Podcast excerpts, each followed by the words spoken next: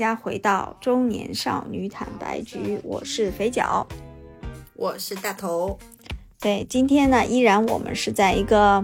呃，二零二三年的年终的年尾的时间段来录音，所以我们还是想说在呃盘点一下今年的年度的一些清单啊总结。那这次我们想盘点盘点啊，又回到了我非常喜欢的领域，书啊、影音啊这方面，就是我俩好像每个阶段都会盘点一些，但是年终好像很值得说，把全年里面到现在还有印象，脑子里面还能叫出来的，还有印象的一些东西去盘点一下。就但我后来盘点的时候，我发现一个很大的问题，就我今年，我好像能盘出几本书，也能盘出一些音乐，但，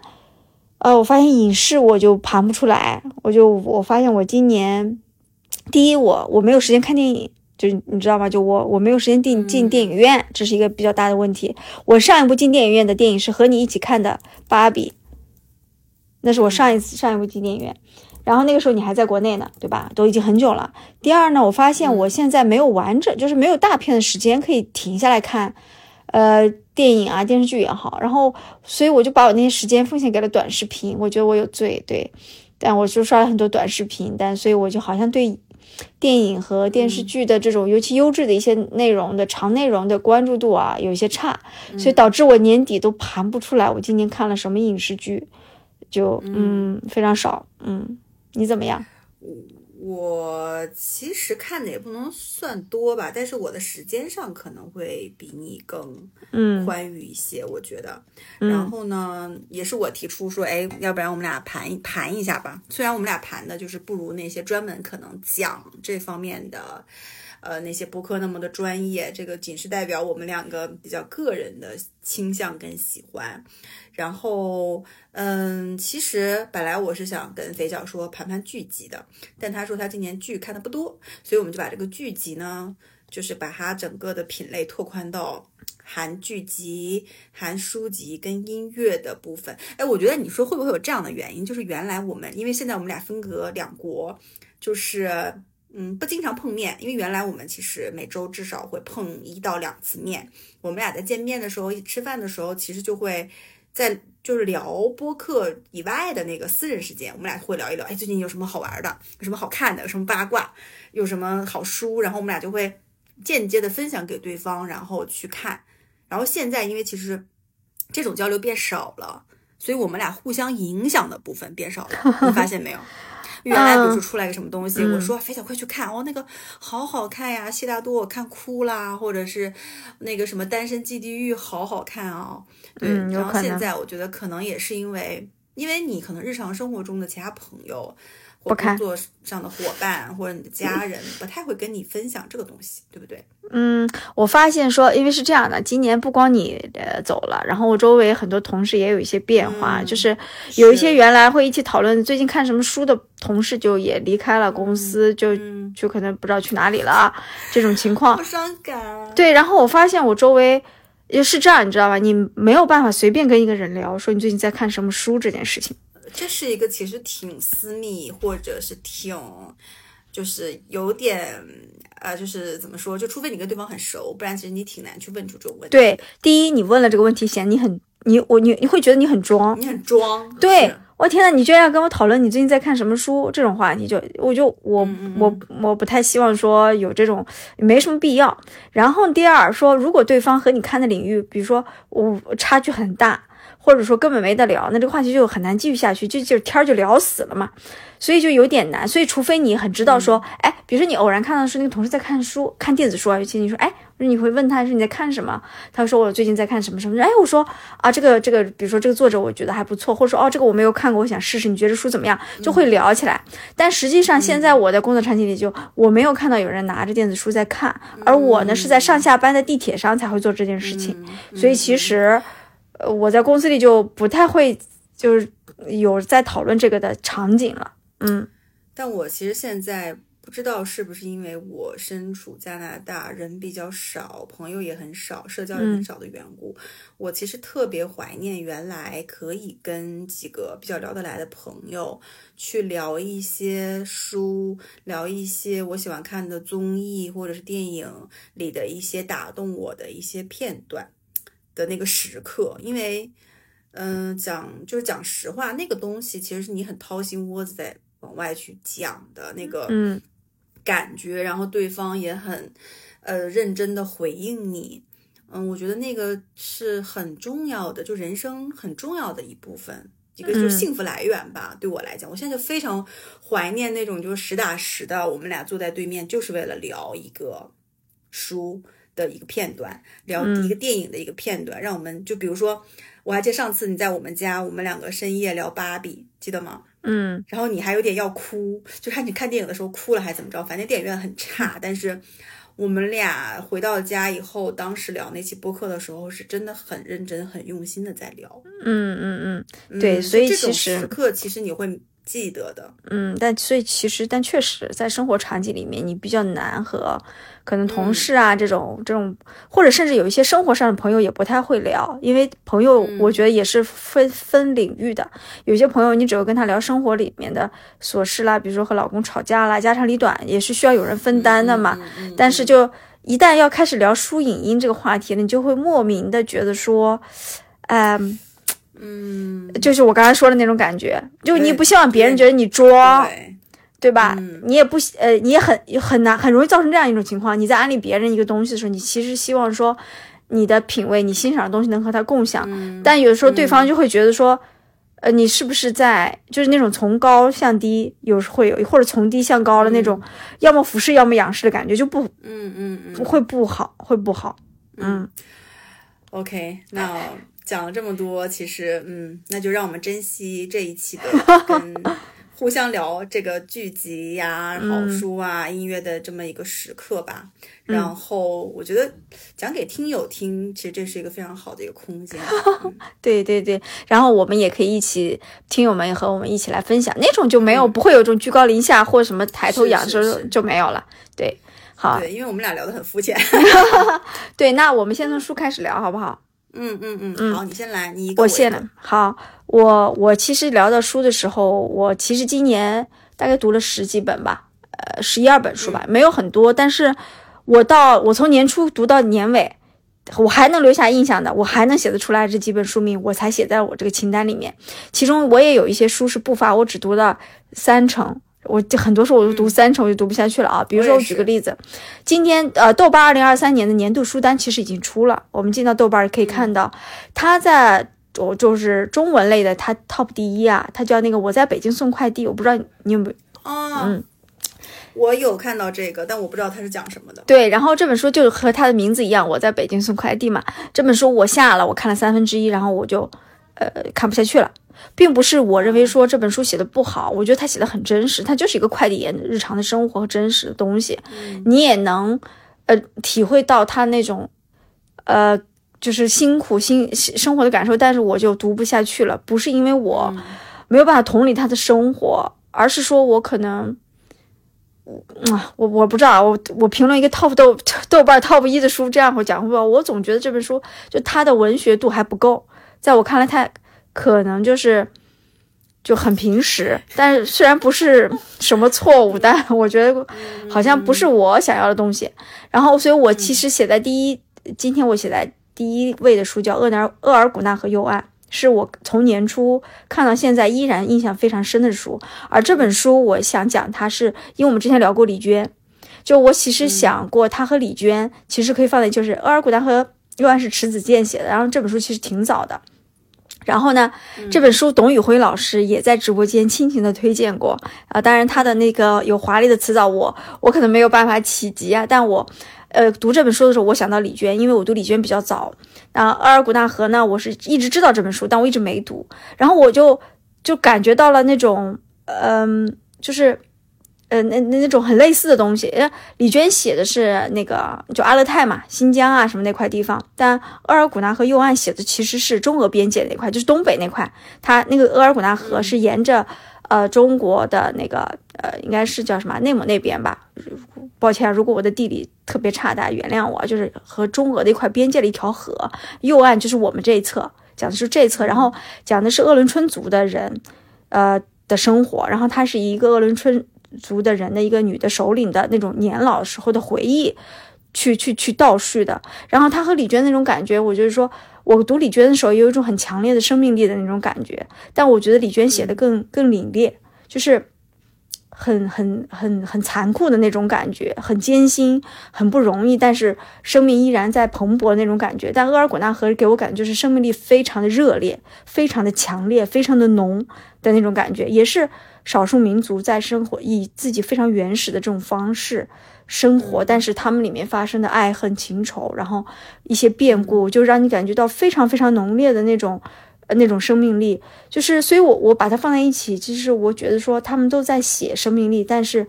给你的那种震撼是完全不一样的。所以我觉得这本书非常的值得看，然后它的文学性也非常好。但是它其实是一本小说，还不因为李娟是散文，所以文体上还是有点差别。所以我第一本写的就是这本书。嗯嗯。会是你听到就觉得会是你喜欢的那种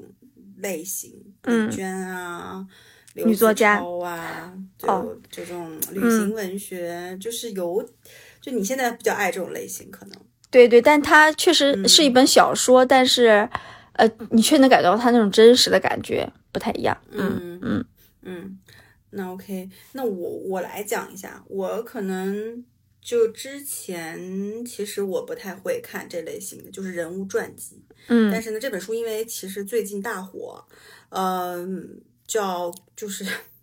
马斯克的故事，马斯克的自传，就嗯，对，神人马斯克。就是《硅谷钢铁侠》这本书，因为马斯克，我觉得就不用介绍了嘛，大家都知道。嗯，那为什么会看这本书呢？其实因为就是他实在是太耀眼了，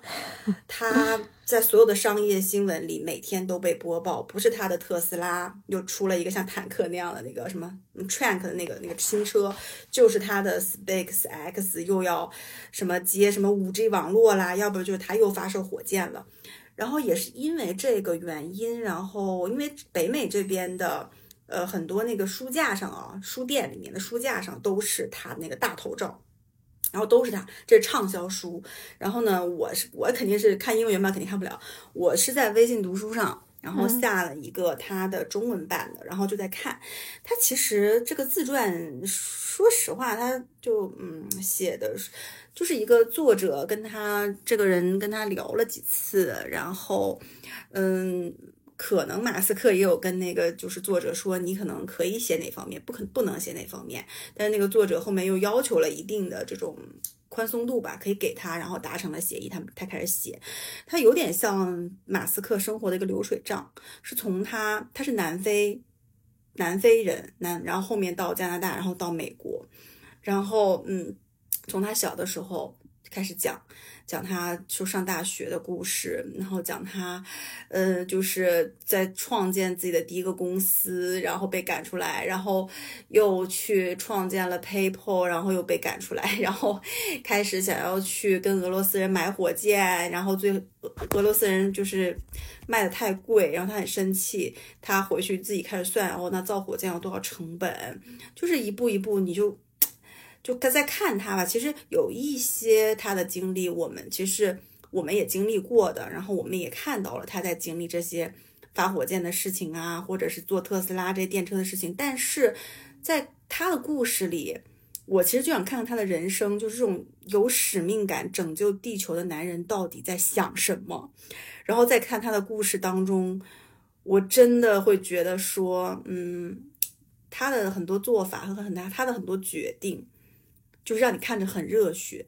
就你在读那个文字的时候，你就都能够被他当时的非常热血的那种，呃，想要去做成一件事情的那个感觉所吸引。然后我觉得吸引我去看他这本书的原因，不是说我想看说他的成功论、他的方法论，因为他的方法论、他的成功论是很难去复制的。有全世界有多少个人？想要，嗯，就他会有想法，想要去造火箭，因为整个能造火箭的，就是对吧？呃，中国、美国、俄罗斯以及马斯克，就他是一个个，他是一个太太就是这种跨时代的这种标杆式的一个传奇人物了。然后我其实不想看他怎么成为亿万富翁或者他的那些八卦，我更多吸引我的是他的那些非常神奇的奇思妙想，他当下去做出那些决定的时候，背后到底是怎么样的一个驱使因素，然后以及他去怎么当时怎么去解决，排除众议去解决这些问题的那种嗯背后的思考吧。然后我更想从这个里面去，我觉得看马斯克更多的是想给我自己平淡的人生里面一些积雪。嗯，和热血，就是让我不要只想着眼前的事情。就是，反正我在看他的书的时候，我就觉得哇，哎呦，就他说他当时大学毕业的时候，然后别人都去找工作，比如说做金融、做律师，然后找一份工作去硅谷、去华尔街。他的说法是，就如果我来到这个人世间，只是为了去。为了赚钱养，只是为了赚钱，为了一份好的收入，做着朝九晚五的工作，那有什么意义？我生来就是要去改变世界的，就是这种想法。然后我觉得，嗯，挺好看的。然后我也能知道为什么哦，这本书它可以成为就是畅销书吧，因为可能大家都需要，普通人、平凡人可能都需要去看一看哦，这种所谓的成功人士。他们到底是怎么去思考的？然后，当然，他一定是这个时代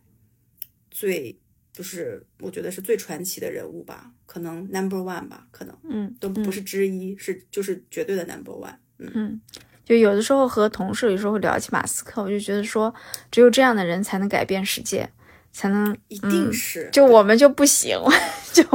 但我觉得我也挺好的，我只是觉得我我我我没有想改变世界，但我觉得一定要像马斯克这种有很疯狂的，啊，对，就是你的眼睛不能只看到眼前，对，你要望向天空，就是望向更远去。想象未来对，就是就是我们在想的，就是眼前的生存生活，对吧？享受，但他想的是人类未来的走向。哇，这件事情是很难有人从一个个体去想的，就这个这个太难了。对我，对，嗯，虽然可能有人会说，哦，他是个亿万富翁，所以他不用担心钱，所以他可以想这些。但是你要知道的是，世界上的亿万富翁很多，呃，就不是百万富翁吧？亿万富翁或者是说衣食无忧的人太多了。但是这些人里面，千千万万的、上亿的这些人里面，真的能像他这样去，都不用说做成，能像他这样思考，能有这种想法和梦想的人，嗯，我觉得都很少。嗯嗯，OK，好。然后我接下来想聊的也是说，我看了就是豆瓣的榜单上也是比较比较热门的，而且常年在热门的就是马伯庸，今年有两本书大热，《长安的荔枝》是吧？对，和《太白金星有点忙》。就这两本书大热，然后我读了，然后，呃，马伯庸的作品啊，他有一个特点，就是他这种小品，就是他这种他这种这两本小说都都不长，很短，你基本上就能在，呃，就是你会在一到两天内去看完，因为它的核心在于说，它的节书节奏写的非常快，并且它也非常引人入胜，你会情不自禁的想看完，但是它又不长，然后看完以后呢，你会惊惊觉于说哇。这个人就是你知道说这个人写这两本书的时候就一定写的很快，因为你在读的时候你就能感觉那种畅快淋漓那种那种很很速读的感觉，你就知道哇，这个创作者应该也是一气呵成写下来的。就是嗯，我不得不说非常有趣，而且非常能给你就是读小说，尤其读这种就是，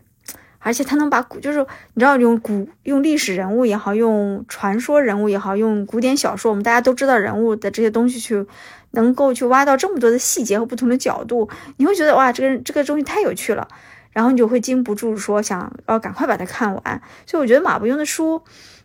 就让我能够的，虽然到现在我不记得里面的可能特别细节的情节啊，就大概大概线路能记得住，但你一直能记得住的是那种阅读的感觉，就那种快感，就有点像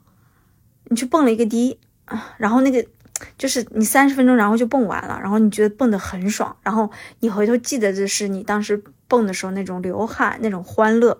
你可能记不住你听的是蹦迪的时候听的那个音乐是什么，或者周围的人是什么，可能不一定记得住。我觉得读这种书呢，很很放松，然后很沉浸，很有趣，能够激发一些想象力和不一样的思考的方式，因为他想东西的方式就是不太一样的。反正这两本小书，我觉得是我今年读完了以后，久久都觉得挺棒，然后很想和人去聊一聊里面的这种设置啊、情节的这种书，对，属于这种这种情况吧。所以我觉得，嗯，这个马伯庸还是非常厉害的，嗯嗯。OK，那我下一本吧，我后面就是说快一点，几本反正就是一起说一下吧。都是嗯，第一个是其实有两本是偏工具类型的书，有一本是之前讲过了，就是《纳瓦尔宝典》，我依然想把它放在二零二三年值得推荐的这个书单上面。嗯，说说直白一点，它其实就是一个幸福跟财富的一个方法论，然后它很它是一个小册子，很短，读读很快。嗯，我觉得非常适合什么样子呢？就是你可能没有时间去看长篇大论的如何发财、如何幸福的这种书，你只是想偶尔翻起一本书，得到一些宽慰和得到一些指引，在你很迷茫的时候，那这本书是合适的，因为你随便翻到每一页，它都是一段一段、一句一句的，你可以随便挑起来一句，然后仔细去咀嚼一下这一句的意思。然后去可能从中获取一些什么，然后我觉得他是他其实是那种工具类型的就书，然后纳瓦尔自己也是一个非常怎么说，就很喜欢这种在社交媒体上发各种 Twitter 啊，发各种自己的观点的人，然后大家有兴趣也可以关注他的各种社交媒体啊。然后第二本书呢就是跑步圣经。嗯，跑步圣经呢？我为什么看呢？是因为明年四月的时候呢，温哥华呢有有那个跑步比赛，我想去参加一下那个跑步比赛。但是我其实怎么说，原来其实有锻炼的习惯，也有在跑步。但是科学的方法论，比如说我如何从五公里能提到八公里，从八公里提到十公里，这个其实是需要一个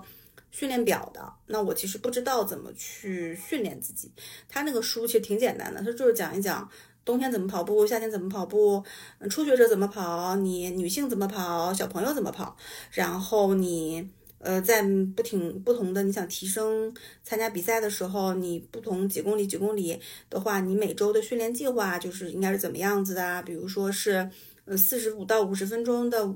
这种那个控控心率跑还是什么的？就它是一个比较呃实用型的。如果你想去参加嗯比赛或参加马拉松。呃，然后你想获取一些方法论，我觉得是可以看的。啊这是两本工工具书，嗯嗯嗯。然后好，那我最后其实写的这个部分，就是我其实你看我今年的书啊，有些读完了，但我好像并没有什么推荐的欲望。嗯，然后我最近读的是，啊，就怎么说呢？我偶然发现了这么这么一个作者和他的系列的书，然后就开始读了，然后我发现我还是比较喜欢的。然后他和前面两。跟我介绍的差距都比较大。这个人呢，嗯，他写的所有的书都跟地缘政治有关系。然后我对我是买了他的三本书，然后我最近在读他的这本叫《地缘》，他有三本书。这个人叫温俊轩，他一开始有名是有名在那个天涯论坛上，他写了一系列跟地缘政治相关的帖子。然后他后来出了三本书，一本叫《地缘看世界》，一本叫《谁在世界中心》，一本叫《地缘看三国》。然后我在看。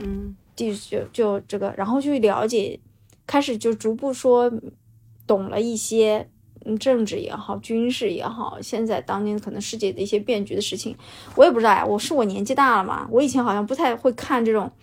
很就偏政治或者说这种书，尤尤其可能我也不知道啊，就有点性别差异。我觉得好像女孩对这种东西的性别也不大，但我现在就看上了以后，我就觉得很喜欢。然后我觉得说，呃，我们处在什么样的地理位置，处在什么样的。气候带里面，呃，受到什么洋流的影响，受到哪座山的影响，其实最终影响了我们怎么去和周围的国家的人相处，怎么去决决定一个国家的策略和战略怎么发展啊？我觉得好棒。虽然我觉得它对我的生活可能没有任何帮助，但我觉得似乎我对这个世界又多了解了一些，就这种感觉。所以。我年底在啃，就是温俊轩的这几本书，然后他那而很巧很巧的是，他上了过那个一些播客节目，你还在听他的播客节目，他这个温老师讲的一些事情，对对对，所以还蛮有趣的。所以虽然不这本书不不新，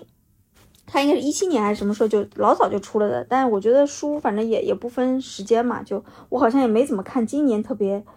呃特别新的书，然后就反正随着随着心意去读。如果说大家可能对什么什么地缘呀，对什么各种战争啊，尤其现在这种嗯，不是非常和平的年代的发生，有一些什么为什么会发生？或许地缘是一个比较好的切入的角度。嗯，是这样。嗯嗯，OK，那第三本最后一本吧，我这边，嗯，就是我最近在读的，然后还没读完，但是我觉得会是今影比较影响今年的书，就是《倾城之恋》，就是张爱玲的。嗯，为什么读这个《倾城之恋》呢？我觉得核心是因为最近我听了一期文化有限的节目，嗯，就是他们在讲那个《倾城之恋》，然后我觉得，嗯，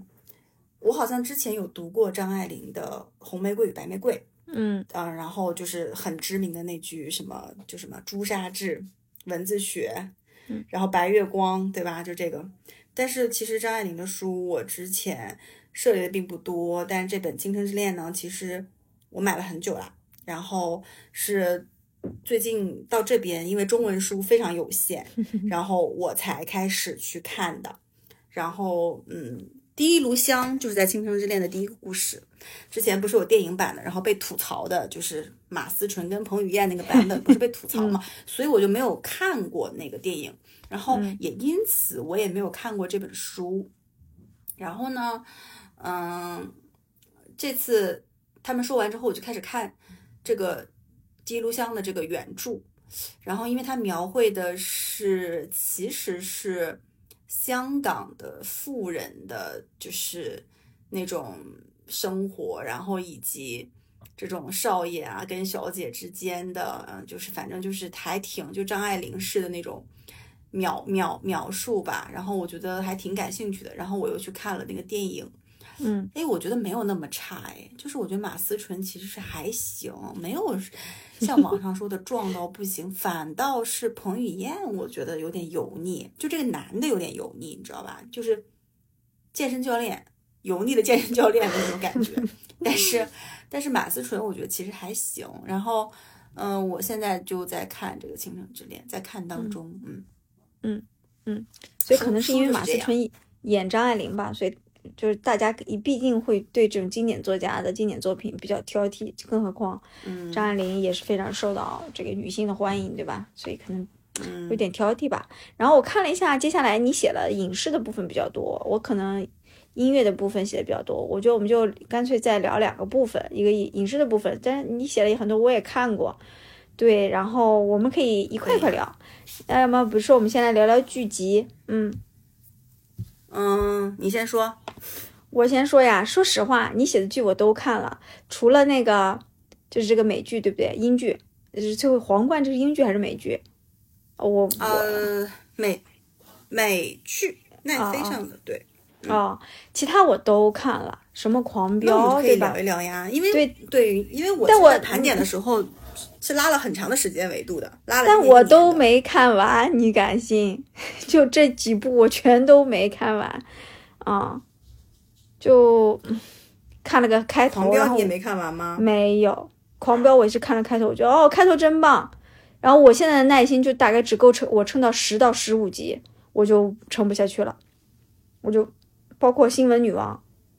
有风的地方，我都是看了个。我我感觉好像我的注意力就是撑到三分之一处，我就撑不下去了。然后我就虽然大家就是尤其狂飙啊，包括漫长季节，其实今年口碑都非常好，但不行哎，我我我我无法让我自己沉浸其中，然后我就放就中间放弃。那我来说说 好不好？好呀，我我每我每我每一步都说一说。首先，嗯，我按照推荐值吧。嗯，我觉得最推荐、最推荐的今年一定是《漫长的季节》。嗯嗯，就是，嗯，怎么说呢？就是因为可能也不是说悬疑剧很久没有，而是我觉得拍的这么细致，然后反差很大的，呃，这种悬疑剧，嗯，是挺少的吧？近两年，因为。嗯，早年我们看的一些，当然之前比如说《隐秘的角落》呀，这些也都挺好看。但是其实你看到什么，你看到这个氛围、这个设置、这个色调、这个感觉，你就知道它是一个悬疑剧。你感觉不到这个悬疑剧里面的温情的部分，就你觉得它就是个悬悬，就是我就看就好了，我就等着警察抓人就好了。但是其实我在看《漫长的季节》的时候，我更多的会被这里面的很多温暖的部分，比如说范伟扮演的那个角色去找他儿子当年的这个凶案的这个呃过程的，就是找找找这个真相的时候的这个过程，呃，我觉得是很温暖的。然后包含就是它整个这个漫长的季节，它是在东北呃沈阳那边，应该是那边拍的吧。然后整个的色调是东北暖暖的那种黄色的那种秋天的感觉。其实这个是在之前的呃这种剧里面很少见的，以及就是有的时候你会觉得漫长的季节它都不是一个悬疑剧，因为它经常有很搞笑的片段，比如说那个彪子。嗯，对吧？还有范伟，还有那个马队长，他们三个在 KTV 跳舞晃头晃脑的那个过程，然后以及他们经常有的时候飙东北话嘛，尤其秦昊那个那个秦昊特别好笑，嗯，就然后就里面有的时候你会觉得，嗯，就在这个过程中还有非常多的这种温情吧，就是嗯，然后当然它的整个的里面的。就是每一次这个推进剧情，比如说又杀了新的人，他的无奈，然后各种呃，就是这种对手戏，我都觉得很精彩。李庚希演的也很棒，包含那个蒋奇明，对吧？哑巴也演得很棒，就很出圈。我觉得这部剧很出圈，然后我觉得导演辛爽就非常厉害，嗯，然后我很期待他后面的作品，就这个在我心里面是排第一的《漫长的季节》。你有补充吗？没有，对，反正这部剧今年的口碑大家也都是都都都非常认可的，嗯嗯嗯嗯。然后第二呢，就是我觉得会是有风的地方，因为有风的地方，其实大家如果没有看过的，可以翻一下。我跟肥脚今年应该是聊过一二月份。一月二月份很早的时候聊过，嗯嗯，这部电这部电视剧是刘亦菲跟李现主演的，其实是讲在大理发生的一个这种邂逅的这种爱情故事吧。但我觉得它真正让我给它打第二的原因，不不只是因为神仙姐姐的这种对吧养这种养眼的这种感觉和里面的爱情的部分，我觉得更多的这个剧。就我不知道为什么打开这部剧的时候，它整个的氛围会让你觉得你好像身处在云南，身处在大理，身处在这个小镇上，会让你整个节奏慢下来，感觉到很平静。呃，也可能是因为之前我就去过大理很多次，然后我本身个人很爱大理这个地方，然后。我看这部剧的时候，会带入到哦，我曾经走过那里的石板路，我曾经吃过那里的呃铁板烧烤啊，我曾经吃过那里的鲜花饼，然后整体带给我的一种沉浸式的去逛大理的感觉。反正这部剧是一个我觉得很正能量，然后就很很很好看的一部。如果你比如说最近心情很阴郁，比如说最近杭州很冷。温哥华也经常阴雨，那这种时候，嗯，我觉得可以看一下这个剧，它也没有什么负担，嗯。嗯，对，然后把这是第二，那个大理带的很火，把云南这地方当时那段时间非常沙溪古镇，对对对，沙溪古镇，对我最近朋友圈里很多人跑大理去了，因为大理在这个季节，它其实也是就晚上很冷吧，白天呃可能二十多度吧，然后就是又风景很漂亮，云也很漂亮，对，嗯，这是第二名。第三名呢，我觉得可能就是《狂飙》了。那《狂飙》其实为什么没有把它放在前面？我觉得更多的是因为它的确开头很精彩，讲黑白两道的这种，呃，就是很多很多年的整个随着时代变迁的黑白两道的这样的一个故事，尤其是把就是黑社会 大哥大嫂，就黑社会到底里面怎么运作的，然后每个人是怎么样去变化的。整个人性的部分其实刻画的很精彩，但我觉得之所以没有给它排在很前面，是因为可能是因为一些国家审核的政策的原因，有很多地方，包含最后的结局太烂尾了，拍的很快，很多有的时候就是可能对不上口型，或者是明显被改过的一些部分，剪辑有很大的问题。我觉得可能是因为审核原因吧，毕竟。他爆出来的整个的最后的这个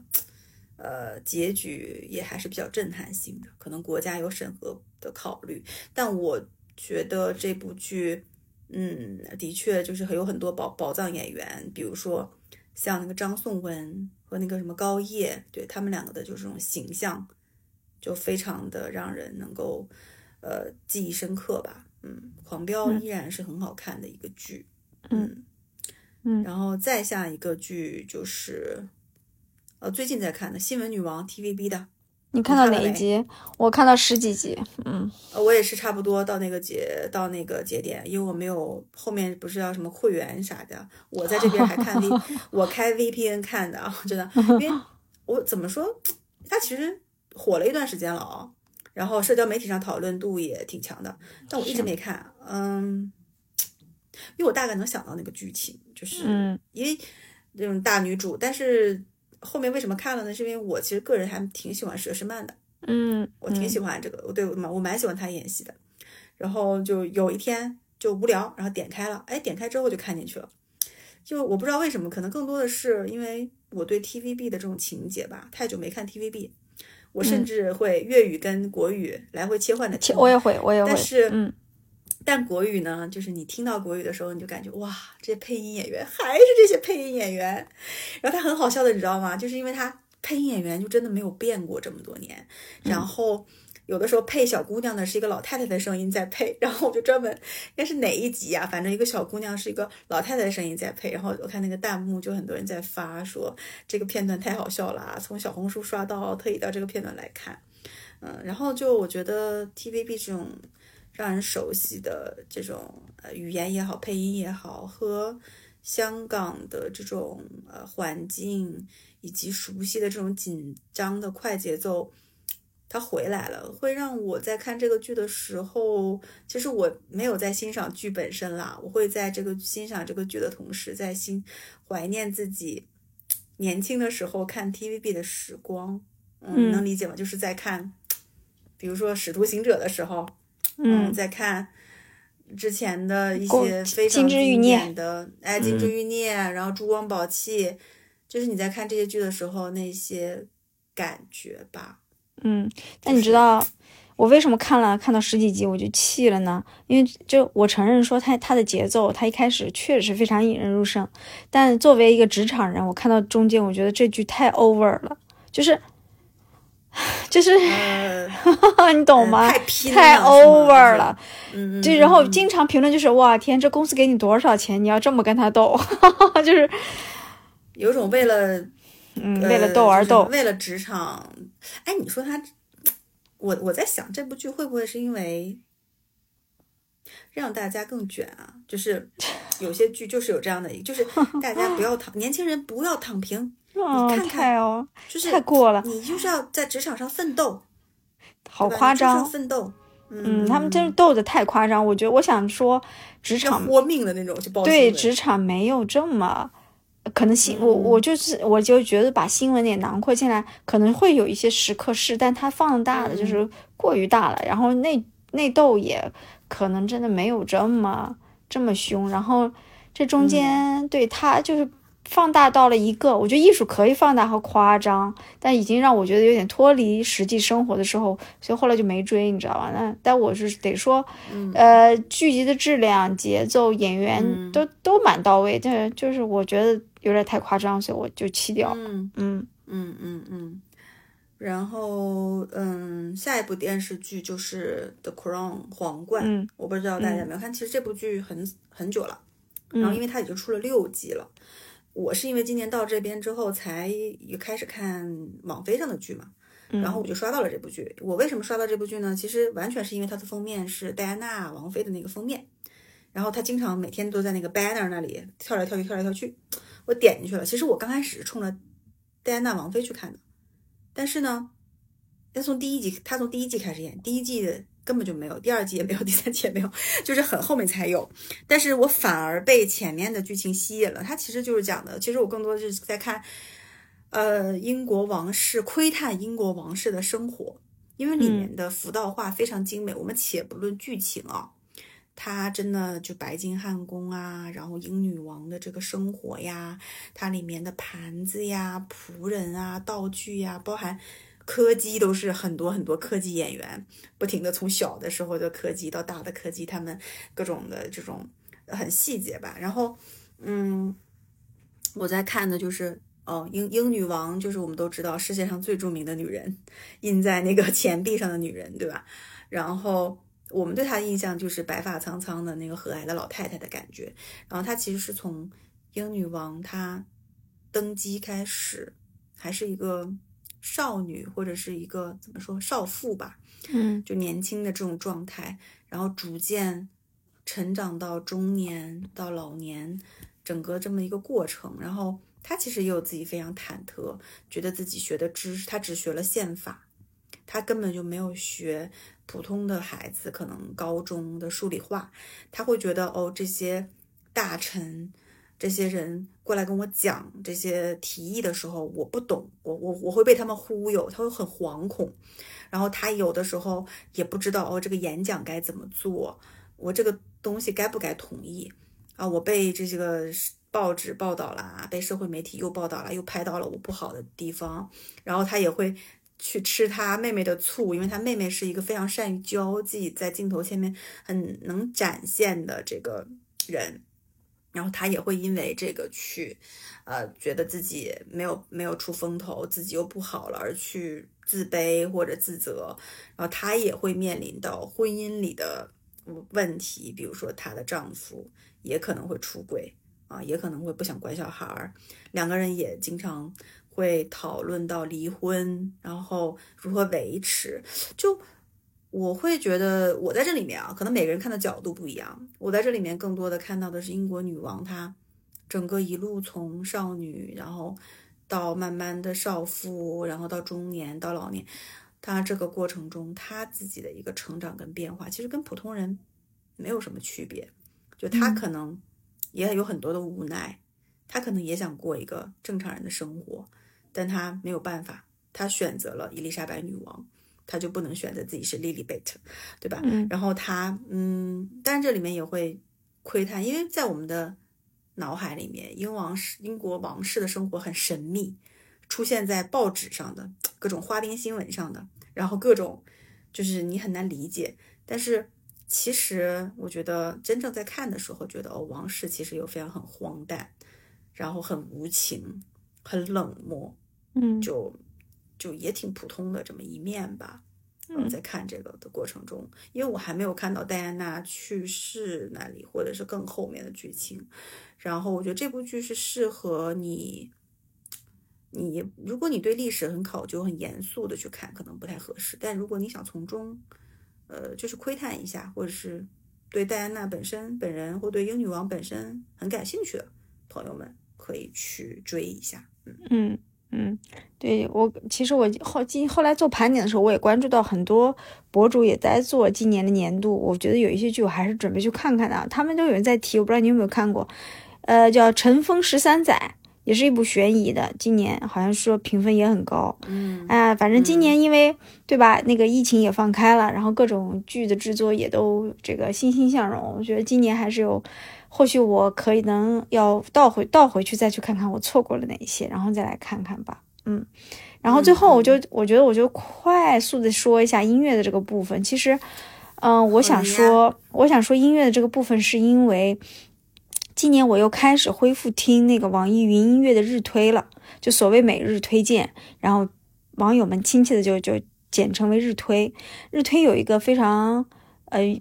嗯，对我来说非常重要的价值就是告诉，可以告诉，就让我发现一些新的音乐、新的歌手或者新的音乐制作人，然后我会在里面就有一种。听着听着，因为它日推就是每天应该是二十首吧，还是多少首？然后根据你的听歌的习惯，给你去通过算法算一批给你。但你可以选选择不喜欢或者快速的划过之后，它就同类型它可能就会少推一些给你。你能听完的或者你喜欢，它会多推一些给你。这种情况下呢，当然了，缺点是那个算法就会让你在某一段时间内一直听类似的东西。但优点是说你可以总是可以通过这个东西发现一些不一样的。呃，音乐和歌手。然后我其实今年通过这个呢，听了一个那个国内的，他是国家歌舞剧院的呃特邀的作曲家，他叫张渠，然后这个人年纪应该是并不大，因为还算是青年作曲家。他呢做了为国家歌舞剧院的几部剧呢，都做了这个音乐的主主主写，然后。呃，核心是三部比较多，就也比较知名，一部叫李白，一部叫孔子，然后一部叫昭君出塞。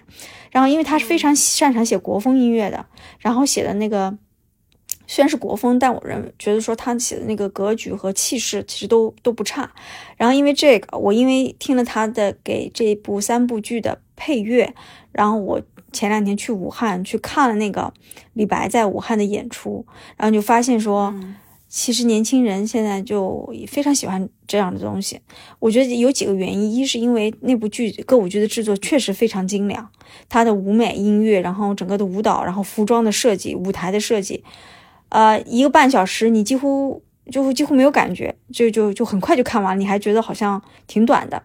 第二个呢是说国风的这种这种东西，然后结合了一些可能现在的元素，又保留了一些原来的精华，这东西真的是现在非常有人气的一件事情。然后李白又是一个只要是中国人，无人不知、无人不晓的诗人。然后你通过这样一种形式再去深度的了解他，了解他的一些生平、一些东西。然后我发现，哎，我是带小孩去的嘛，虽然我儿子一看完也很喜欢，但我发现说其实现场大部分的还是年轻人，然后我觉得非常。啊，我觉得非常开心，但是我我也不知道为什么，就是我觉得说，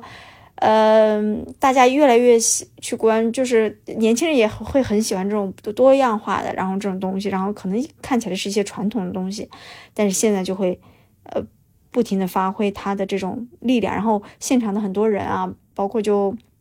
鼓掌啊，然后。嗯，反正看了很多资料，就会发现说他大家都是对这个东西有一些热衷，有一些了解之后才去看的。那我其实纯是因为我听了这个张渠的这个作曲的配乐，我觉得写的很棒，我想去看看说这部这个配乐在这个歌舞剧里到底是怎么去发挥它的作用的，这么一个这么一个这个我才去看的。然后看完以后，我觉得说确实就是这部歌舞剧做的不错。然后 B 站上是有这部剧的歌舞剧的高清的版本的。虽然和在现场看可能会有些差别，但是感觉还是还是不错的。所以其实我想要推，今天我想说音乐的，其实我想说那个就是网易云音乐的日推，它能够让我发现一些不同的类型的音乐和乐手，让我好像让这个我上下班的路程，以及可能在一些精神文化生活上又多了一些丰富的内容。所以这个是我非常推荐的一个东西。嗯嗯嗯。我音乐感觉都挺好的。我因为我这不是前两天有那个网易云音乐的年度盘点，对对对对对对对，对。然后我看你的年度歌手是谁啊？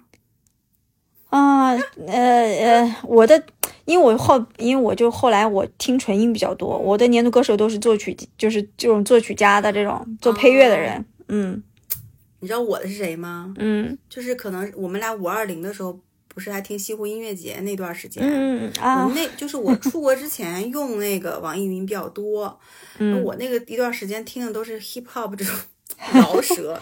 这种对，然后嘻哈，然后我的年度歌手咱俩听过，哎，咱俩听过还应该听过 T Z T T T 对，然后我听的就是都是他的各种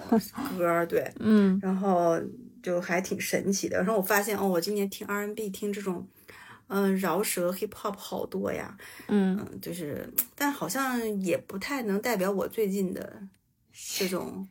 我我现在你知道我怎么听音乐？我为什么没有？就我我没有一个所谓的歌手或歌曲，我更多的现在听音乐都是打就直接打开呃 YouTube 或者是 B 站，我找歌单，就是我已经懒得去自己寻找了，我直接找一个 playlist，比如说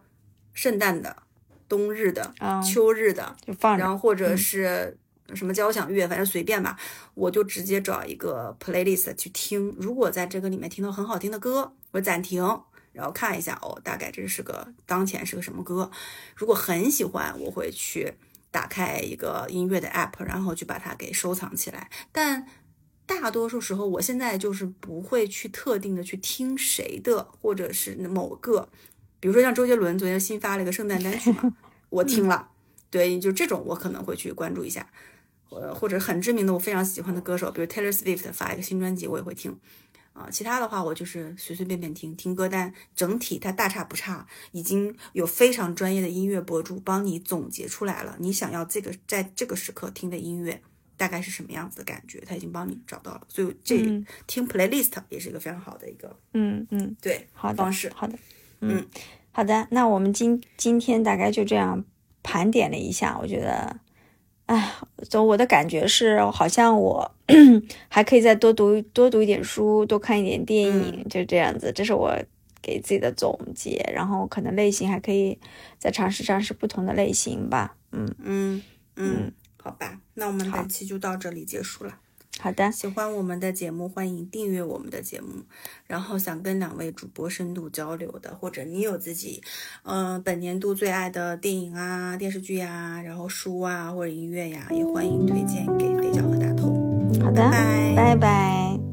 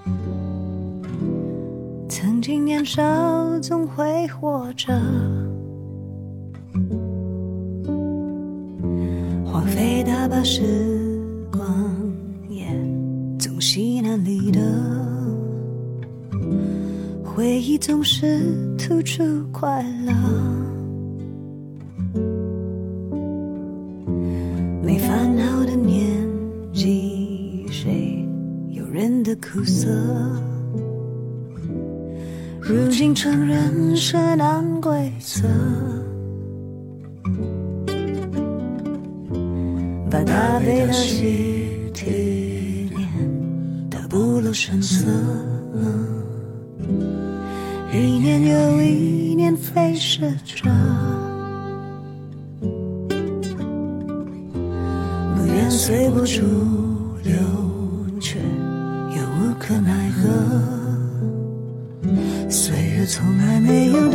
谁放过谁，忘记谁，特舍过谁。虽然已经懂得了什么才是珍贵，只是，只是时间消失的太快，我们都来不及回头看。总是察觉得太晚，遗憾早已变成了习惯。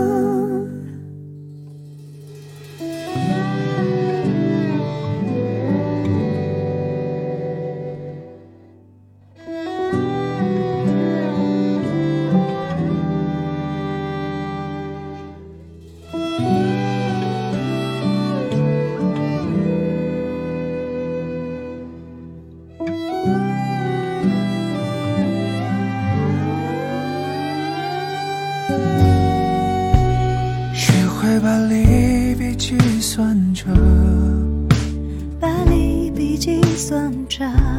不值得付出的不再是片刻过去的印象提醒着硬向它提醒着那已经是好多年前某个时刻。不会眷顾谁，理解谁，认得谁，寻思过谁。虽然已经不愿再浪费任何时间，可是，可是年华消失的太快，让我们不敢慢,我们都来不及，都错了。又贪心的追，人们总是醒悟的太。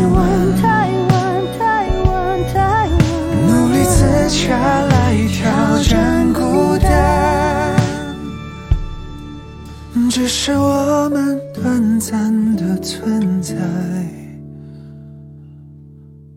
我们尽量不想留遗憾。要与时间赛跑的人啊，